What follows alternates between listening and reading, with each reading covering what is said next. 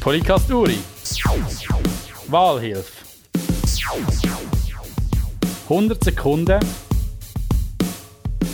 mit dem Toni App. Also, Herr Epp, im Landrat haben Sie sich ganz klar gegen das Jugendförderungsgesetz ausgesprochen. Jetzt hat man Sie als Jung also gescheiter nicht wählen. Das stimmt nicht so. Ich habe mich für das Jugendgesetz eingesetzt. Die FDP als Fraktion hat sich dagegen ausgesprochen bei der Bildungskommission. und Wir haben das, dort den Entscheid gefällt und ich habe mich auch an das gehalten. Welche Urner Gemeinde hat den kleinsten Ausländeranteil? Isital. Das wäre Silene mit 12,4 Prozent. Herr Epp, haben Sie auch schon gekifft? Nein. Sie fordern schlanke Strukturen, aber was heißt das ganz genau, in kurz gesagt?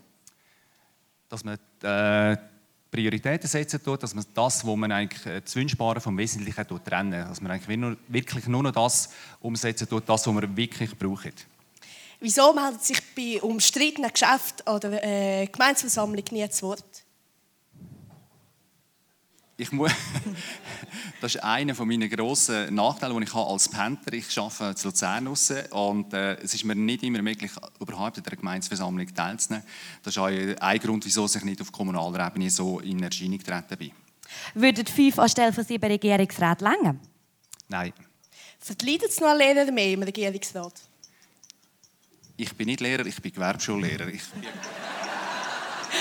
Für die FDP-Nomination haben Sie viele Leute mobilisiert. Wie viele sind heute hier wegen Ihnen im Saal? ich denke 50 Prozent. Was muss sich im Kanton Uri für Lehrlinge verbessern? Wichtig ist, dass wir dort äh, jetzt den U- Umbau können, äh, Danke vielmals.